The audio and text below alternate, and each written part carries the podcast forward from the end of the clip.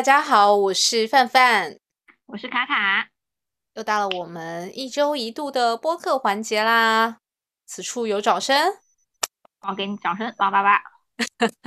好，那个今天我们想要聊的话题的话，其实是关于宠物的一个话题，对吧？直接分享你的好消息呗。哎，我有猫猫了。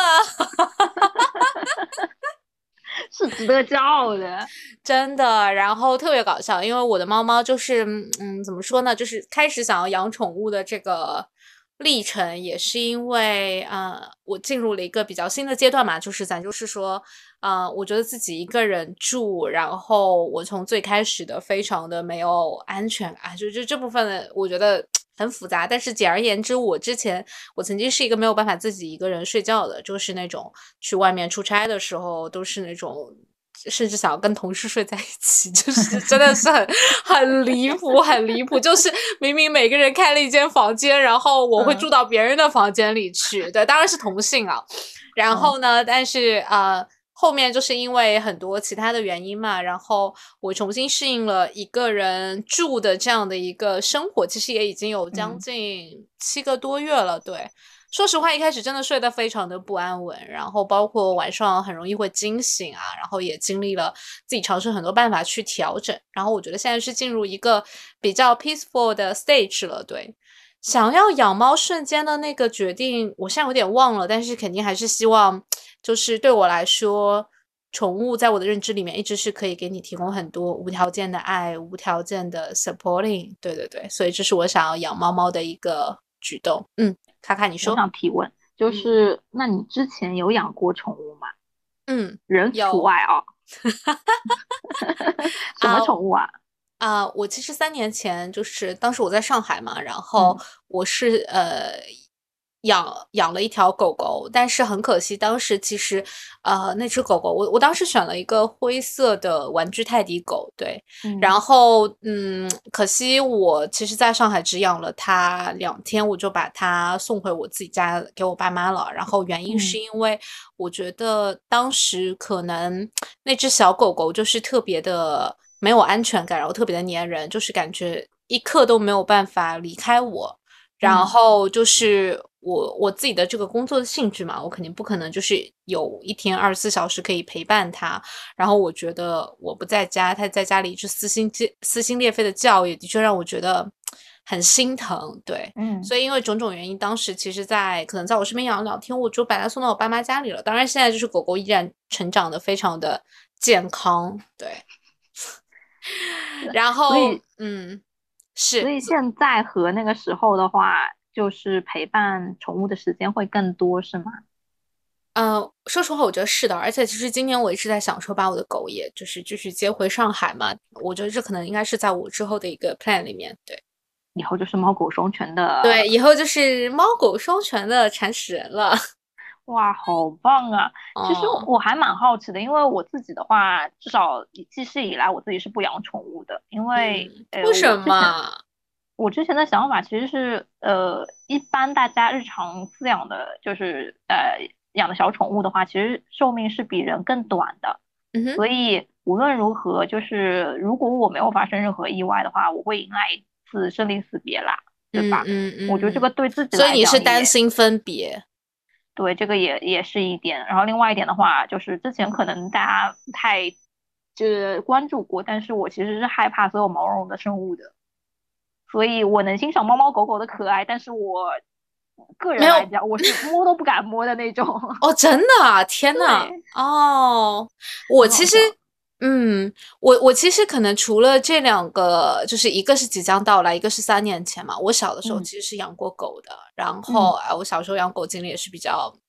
悲惨的一个故事，就是那时候小时候养的肯定是小土狗嘛，然后我应该是养过两到三条，对，嗯，但是呢，就是因为呃，说实话，我我也不是，嗯，哎，我觉得在节目上这么说，我爸妈也不好，但是我觉得可能在我爸妈的认知里面，他们会觉得，呃土狗的一个定位，它就是个土狗。但是其实说实话，在我一直的认知里面，我觉得所有我养的宠物都是我的家人。我不管它是什么品种，是小土狗还是有品种的宠物狗，我其实都会非常的爱它们。但是很可惜，我那个时候就年纪比较小嘛，所以我当时其实三条狗都可能是长到了三四岁或者四五岁。我记得一条是走丢了，然后还有一条嗯被杀掉了。对，哦，那真的是，就是真的是一个非常伤心的故事。包括前一阵，我其实，在跟我几个朋友在聊的时候，我也提到过这个故事。包括我觉得这件事情当时对我的一个影响，就是我还记得我哭了好几次吧，嗯，而且我爸妈可能都很不理解我的伤心。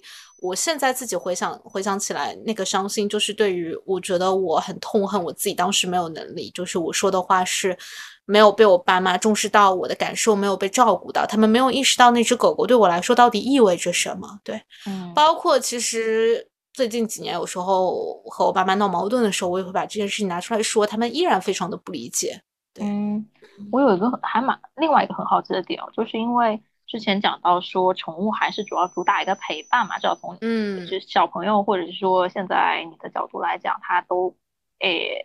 它的血统可能不是一个很重要的点，那我还蛮好奇的，就是这一次你在呃选择就是和你一起生活的猫猫伙伴的时候，你是以什么样的标准来进行选择的呢？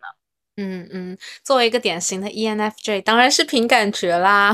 所以我所以我一开始其实没有任何的目标，就是我只是想找到一只呃很合我眼缘的猫猫，所以我其实定下我的猫猫，嗯。只换了两次，第一次我当时是就是我公司的那个商场中间的楼层有一个宠物店嘛，所以当时是在摸鱼的一个 剑客，去当然可以去看这个店里的猫猫，然后怎么说呢，就是没有特别。大的就是，当然店员非常的热情啊，就我记得我当时呃试报了缅因，对，然后还报了阿比，然后还有小菊，就是很多品种，但是当时都没有任何一个让我就是马上想要消费的那种感觉，对。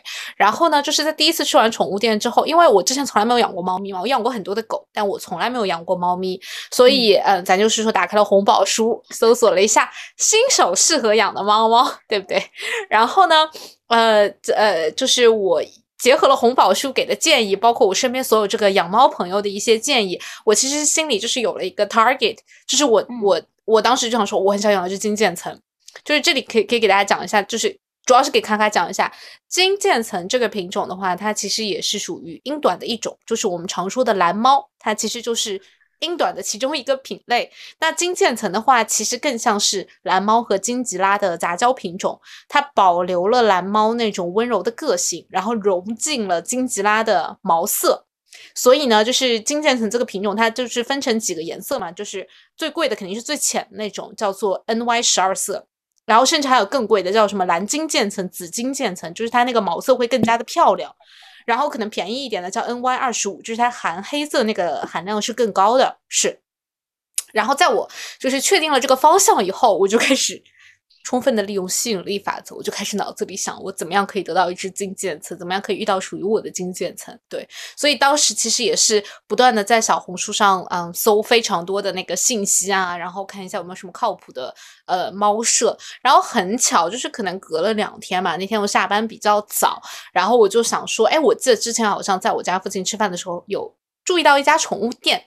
然后我就想要不要去里面碰碰运气？是在这中间，其实还有一次，就是我有一次去健身的时候，路过路过那个我健身路上的一个宠物店，我当时就停车下来想要进去，结果我还没有进去，我我就问老板有没有猫猫，他说我们家只有狗，然后马上就掉头就走。所以我上次是在第三次的时候，就是在我家附近的宠物店，啊，当时大概七点多吧。然后我一进店里面，我的猫猫是在我进门的左手的最上面那个货架上，我第一眼就看到了这只小猫咪，它是一只下垂眼的金渐层。然后我抱它的时候，它就是很乖的，就是 我不知道它是不是被培训过，就是让自己你知道快速的找到家，但是它就它。真的，我抱他那一瞬间，我整个人心都化了。嗯，我觉得是他了，这就是命运。对，所以总结下来，我我得到猫猫的过程就是，嗯，命命中注定吧，然后一见钟情。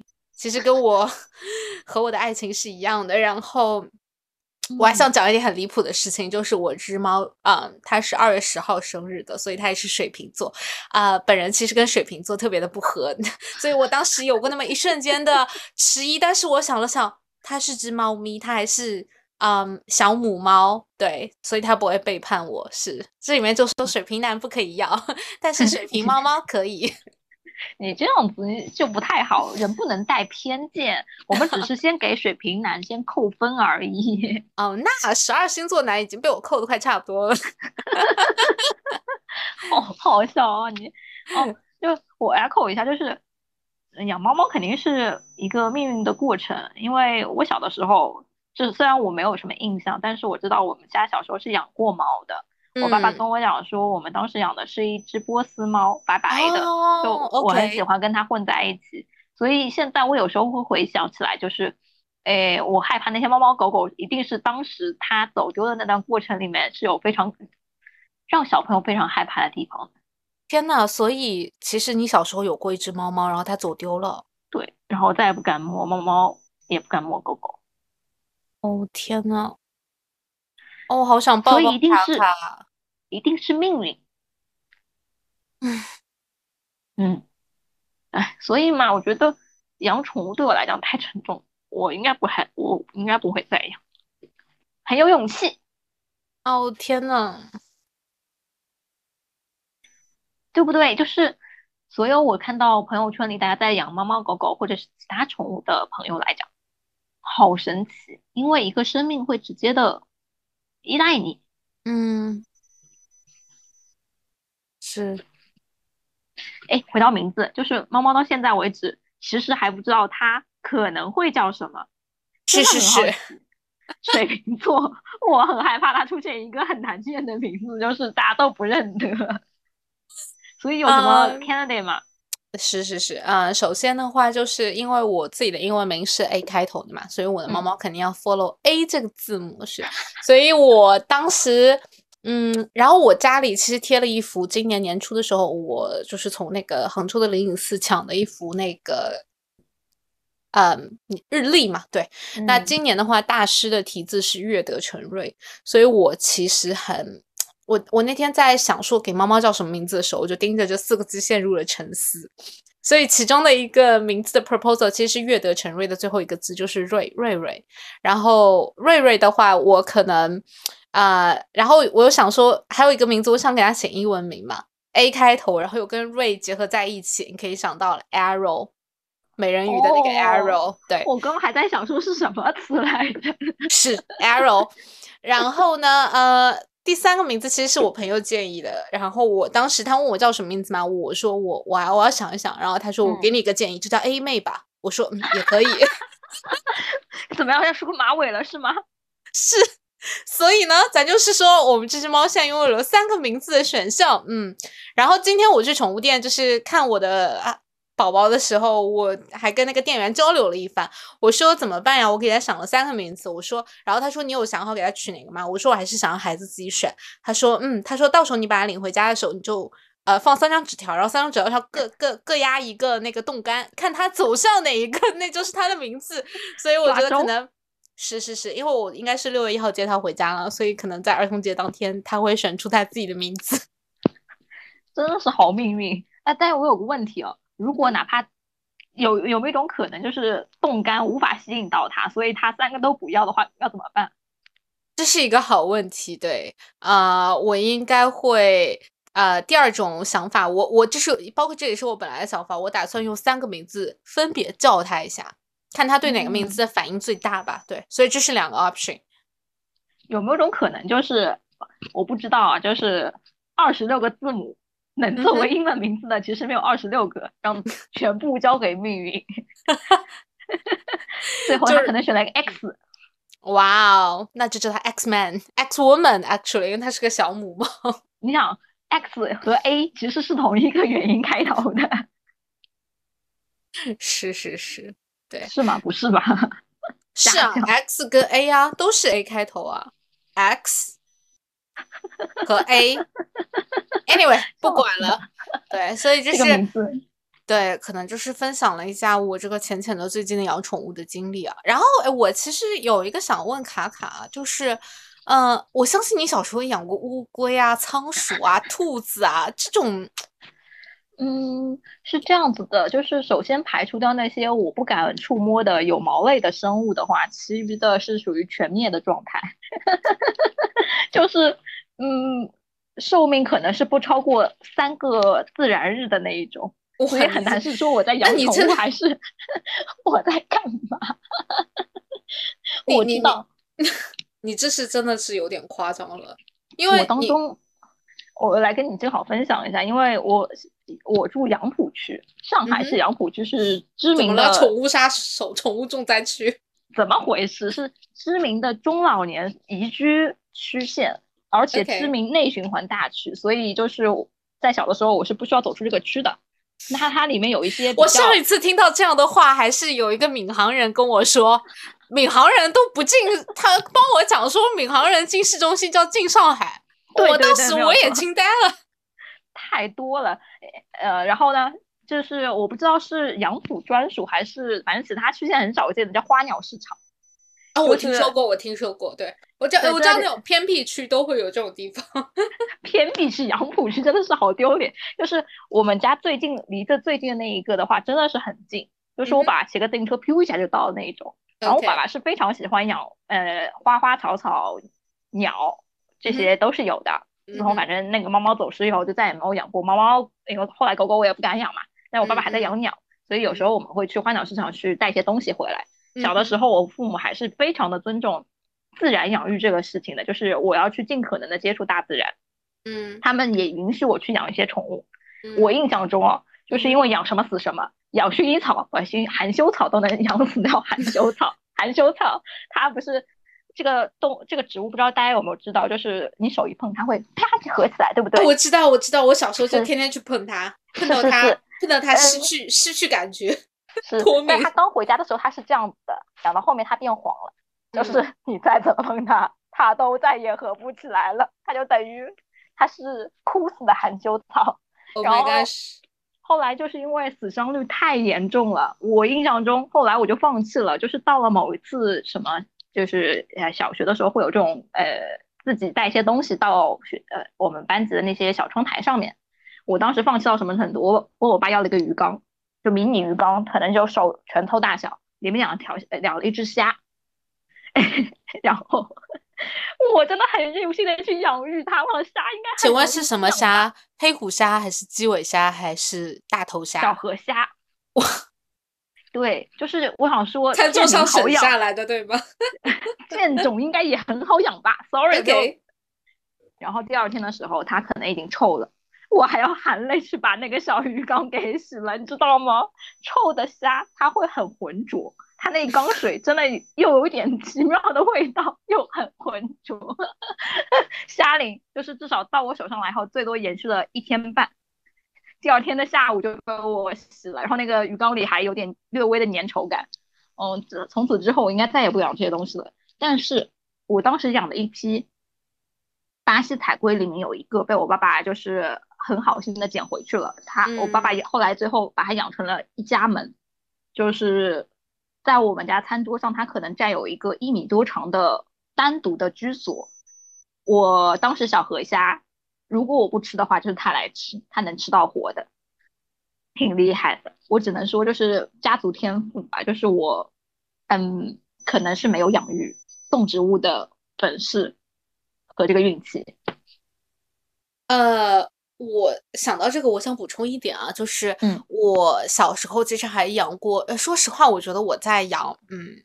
狗狗和猫猫之前，我养其他宠物也是养什么死什死什么。就是 我我现在想起来，就是小的时候你很容易，比如说你出去玩嘛，一些小的市集，对吧？必定会有乌龟跟金鱼卖给你，是是。所以我是养过小乌龟的。然后呢，啊，当时我记得就是呃，我。目前就是因为那时候特别小嘛，所以我印象只只只记得几个瞬间。我唯一可以记得瞬间就是一开始养乌龟的时候，就是卖乌龟人会给你那个乌龟那个粮食嘛。后面你会发现乌龟根本不吃那玩意儿。对。然后呢，有很长一段时间我就发现我们家这个龟不会要死了吧？但它其实还是活得好好，就是你戳它那个盖子，它头还是会伸出来。后来有一天呢，当时我记得是有个邻居家的阿姨告诉我说，乌龟其实吃生肉。然后我当时抱着那个将信将疑的心态，捡了一块我们家那个五花肉扔到它水缸里，哇哦，它那个小头就是一下子把那条肉吃了。当时对我的心理就是造成了很大的一个伤害，就是震惊，因为我会觉得它怎么能吃肉？但是呢，后面也是按照这样的一个情况养了它一段时间，嗯呃，然后后面我要检讨，就是有一段时间，我当时可能那个乌龟已经在我们家好几个月了吧，然后嗯，我已经忘了出发点是什么，可能一个出发点是我就是因为对于它吃肉这件事情，嗯，我就是不是很喜欢它了。然后说实话，我觉得小孩子在小的时候是不是特别的有同理心，至少我自己是的，嗯，所以我当时把那条那只乌龟从抽水马桶里抽走了。哇，你真的是很棒，哦，我我反思，我觉得可能我就是自作自受，就是在在我那个年纪很小的时候，竟然这样很残忍的对对待这只小乌龟，对，这是我唯一能记得，就是现在想起来半夜良心都会痛的那个瞬间。但说实话，在你活的啊，是他活着从下水道。放放飞自然了，我后面都是这样一直安慰我自己受伤的心灵。是，那我安慰一下你吧，就是嗯，小乌龟当它到了生命的终点的时候是特别悲惨的。小乌龟，你抚摸它的时候，它的贝壳是硬的，是不是？对，是。如果它到了生命终点的时候，那是软软的。哦天呐，那个真的是很悲惨的一件事情。嗯，你你想下水道好歹是它熟悉相对熟悉的环境，还是有一部分可以生还的几率在的，对不对？没关系，我已经告诉自己了，下辈子投胎我可能就只配做一只乌龟，然后被冲进下水道。其实乌龟还吃蟑螂的，你知道吗？哦天呐，我哇哦，我不知道，这太 太让我惊讶了。你看，你也没有什么想象力，高蛋白啊。真的没有，我一直觉得蟑，就说到这个话题，我觉得又可以岔一下。我觉得蟑螂这个这个生物，它真的是没有必要存存在在这个世界上。但是因为今天早上我正好在听另外一个播客，他在介绍介绍那个《三体》第一部的那个内容嘛。那第一部里其实有一个爆点是，当时三体人用质子给所有全人类打来了一句话，叫做“你们是虫子”。然后今天早上主播就是讲说，呃，即便是虫子有虫子的力量，然后我就想说，嗯，蟑螂也有蟑螂的力量，就这么多年我们也没有办办法把这个物种消灭。不行，怎么能消灭呢？你知道美洲大蠊那可是骨科专用药材之一呢。对，骨折，然后我沉睡的记忆被你唤醒了，对不对？就是很重要。我一直在想说，谁第一个发现它的药用价值的，真是一个。勇士，respect，对吧？就你很想知道 发生了什么。对呀，然后我相信，一旦能入药的话，它的剂量不是我们日常能想象到的什么一一只投入水里的那种剂量，应该是一大盆用嘴巴搅碎的那种剂量吧，所以才会觉得 respect。是，而且另外还我还想补充一点，我有一次我忘了是看什么，可能是看那个中央七套吧，就是类似于什么农业跟军事那个频道，当时我就记呀，致富经，当时我被。一一段视频深深的吸引了，那那个视频讲述的是什么呢？讲述就是你知道，就是有很多垃圾嘛，对吧？那处理垃圾是很头疼的一个一件事情。那当时这个视频上在播放的就是一个很有想法、很有创意的一个商人，他养了一堆蟑螂，这些蟑螂做什么呢？专门消耗湿垃圾。所以他当时的一个画面拍摄的就是，他可能养殖了一批特定种类的蟑螂，然后这些蟑螂可以在固定的时间里去消耗掉所有这些，我忘了是湿垃圾还是干垃圾，反正就是还蛮有害的垃圾。然后它就是消耗的非常的快。然后当时我就对小强跟小明产生了嗯其他的想法，对，就是你怎么说，只要你脑筋动得快，蟑螂都可以变废为宝。怎么能说变废为宝呢？人家本来就是小宝物呀。啊！我的天呐，不行，我久仰的记得要吐了。对对对，笑死！好，回到我们宠物这个话题啊，所以嗯，我觉得呃，怎么说呢？就是当我决定在养猫猫的那一刻啊，说实话，这两天我的一个心路历程真的很有那种，就是感觉好像自己生了半个孩子。因为我完整的心路历程，我可以跟你就是讲一下，就是基本上呃，一开始是很兴奋嘛。在我定那个猫猫的一瞬间。那第二个我的反应其实是有一点点担心。因为你想，三年前我当时把狗狗接到我的身边，其实说实话，过了两天我就把它送给我妈了。所以我觉得我我不是一个很合格的宠物家长。所以我其实，在三年后的今天，我会很担心说这件事情会不会历史重演。但是说实话，我自己心里是有两重保障的：一，我觉得我已经不是三年前的我了，我这次是做了充分的 research 跟这个调查，以及我可以接受。我还访问了很多我有有养猫猫的朋友，就是我寻求了很多的经验。那第二条的话，本人是那种很好强的性格，因为我妈已经用这点攻击过我了。就是我妈在在听说我养了一只猫以后，她就第一时间，就是你知道，你妈妈真的可以精准的打击到你，因为她真的知道怎么戳你。他第一时间就跟我说：“你不会三天后又给我送回来了吧？”我当时就跟他说：“妈，怎么说呢？人活就是为了一口气。我说我这次我死也不会把这只猫送回给你，让你看不起我的。”嗯。没有必要啦，就是对吧？大家出于如果对猫猫比较好的话，如果你真的没有时间照顾它，还是需要去把它托付给就比较信赖的家长的。哦，就是，不会，就是 no 不行，我不允许这句话不可以出现在我的脑海里面，就是。对于我来说，当我这一次选择养宠物的时候，我是做好了充分的心理准备的。包括比如说，因为我自己有点洁癖嘛，所以我已经想好了万全对策。我买了，我买了空气清新剂、空气净化器，然后我会定期有阿姨上门来打扫，然后保证家里的通风，like everything 基本都已经想到了。对，所以。呃，但是你止不住的，还还是会有一些焦虑嘛。那我的就是呃，当时焦虑的第二层心情，其实是因为我我从来没有养过猫猫，然后我又会很希望自己的猫猫可以健康的成长，所以那个晚上就是那种你你可以就是怎么说呢？我我我我注意到我自己产生了焦虑的情绪，然后我的对应的行为就是我整个晚上都在翻阅小红书，看。对，看各种各样的这个养猫的心得，然后其实有时候社交媒体上的一些信息真的可以给你制造很多的焦虑。就看看你，比如说你可以随时拆命打或者打打断我补充了，哎，完了又 call back 工伤了，妈的，现在讲话都要说 拆命了，绝了。嗯，我有一个问题啊，就是因为养猫猫之后，因为你又说你有洁癖，我还蛮好奇的，你要怎么处理那些猫毛啊？因为它也势必会粘在你身上啊。你现在又穿的是黑色的衣服。啊，是这样的，我已经问靠谱的养猫朋友，嗯，收获了粘毛器的品牌。对，那我是观察过的，就是对方每天来上班的时候，衣服上并没有出现毛。我也抱过他的猫，就是他的猫就是在换毛季，它是蓝猫嘛，在换毛季那个毛会掉的非常的多，所以足以说明那个呃粘毛剂真的非常的嗯 reasonable。然后呢，另外一点其实很大的缓解我这块焦虑的，说实话根本不是靠小红书，而是靠我的那帮朋友。就是，因为我有很多朋友嘛，包括一个我们俩共同的朋友，你也知道，就是我们在早期是听说过他小猫，天天在他家跑酷，对吧？以及半夜攻击他。但是我从所有的养猫的朋友那儿听到的一个反馈就是，啊，虽然养猫有各种各样的缺点，但是我爱它。然后猫猫给人带来的那个。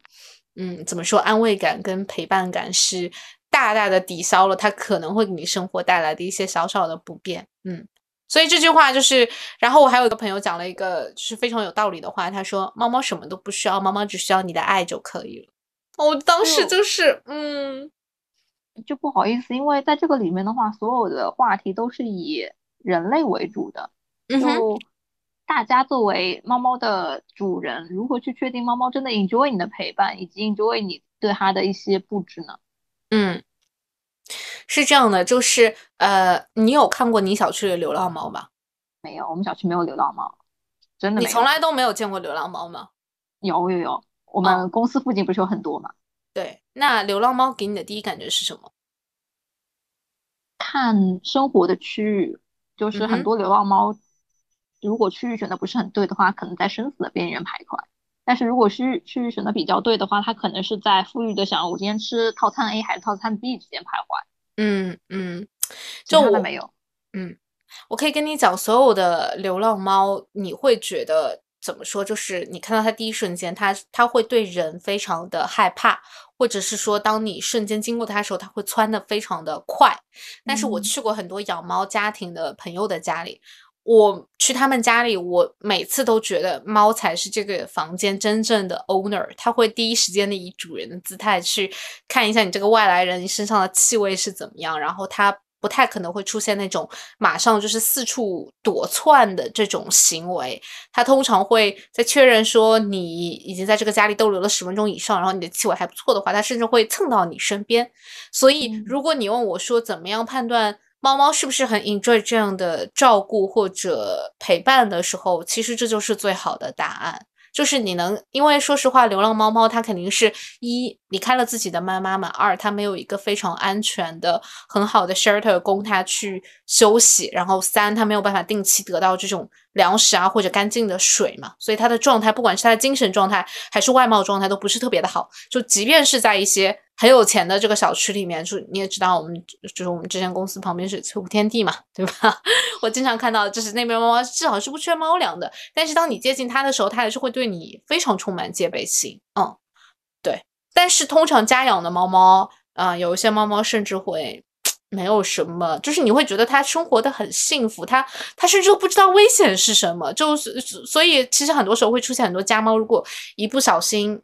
走丢，哎，不是，也不是戳你的伤口，但是的确，家猫如果走丢的话，它会非常的危险，嗯，包括它可能会，对对对，所以其实你可以看出来，嗯，我觉得猫猫跟人是一肯定是双向选择，二猫猫在爱你的同时，你也可以爱猫猫，猫猫也可以得到你的滋养，嗯嗯嗯，这个很大程度上回答了我我的一个疑问。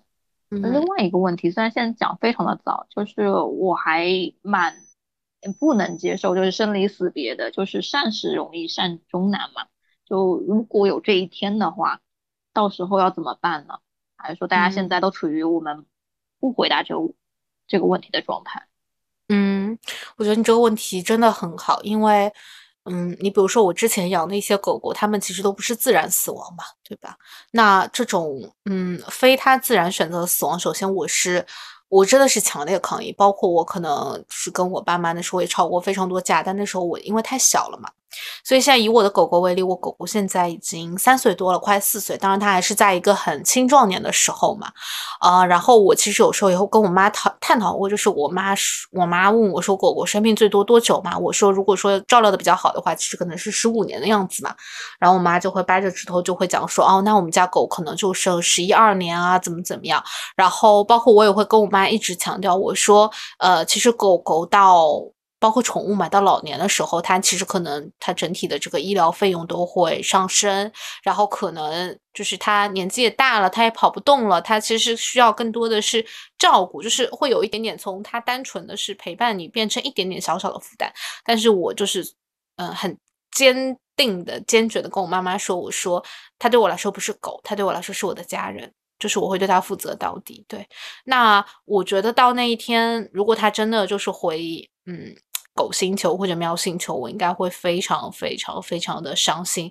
但是呃，我会觉得至少说，在他十几年的生命里面，我有用我能给到他最多的爱去陪伴他，去满足他，然后尽到我最大的经济实力去照顾他，做到问心无愧，我就可以了。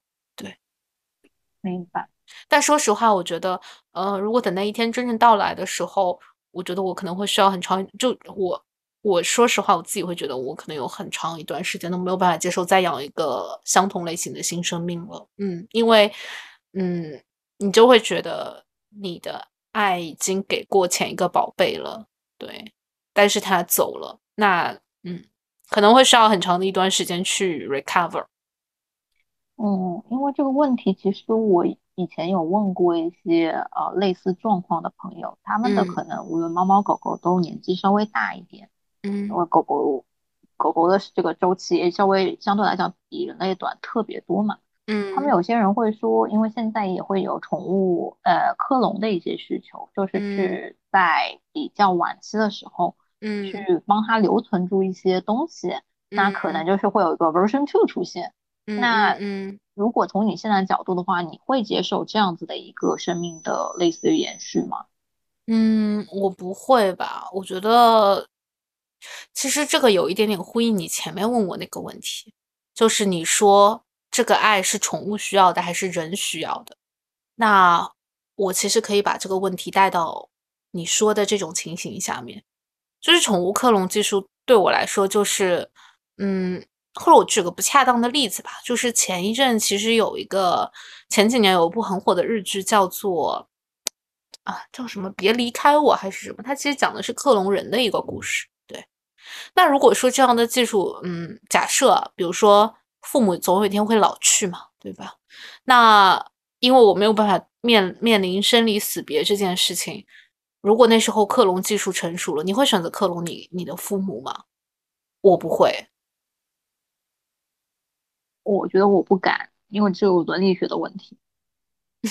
我们抛开伦理学不讲，就是单单从这个心理层面嘛，就是因为其实对猫猫狗狗也是一样的嘛，就是如果说你觉得克隆或者保留它一定的基因，然后它能带来你一定的。安慰的话，我自己会觉得对这个原生的狗狗可能不是特别的公平，因为我会觉得我悲就是悲伤的纪念它生前的一切，其实也是爱它的一种方式的延续。